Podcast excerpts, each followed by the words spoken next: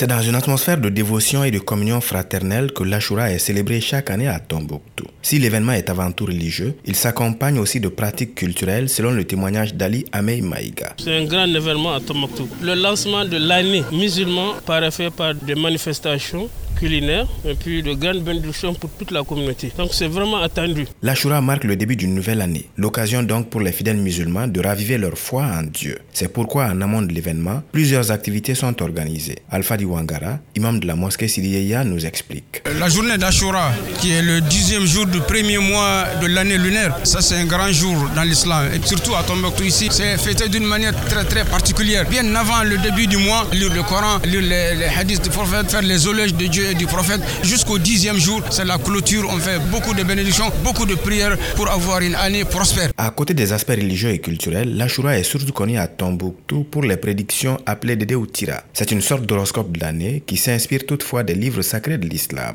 Rassurez-vous, l'année qui s'annonce sera bonne au dire de Baba Sekou, le chef de la grande mosquée de Tombouctou. Cette année serait une très très bonne année. Une année de prospérité et beaucoup de réussite pour les gens. Les cultures seront très bonnes. Les animaux auront un bon pâturage. Il y aura une entente totale entre les musulmans, que ce soit au Mali ou en dehors du Mali. il y aura la paix entre les gens et cette paix viendra petit à petit. Pour ramener la paix dans le pays et conjurer tout malheur qui pourrait survenir au cours de cette année, les fidèles ont été invités à offrir des sacrifices à la hauteur de leurs moyens.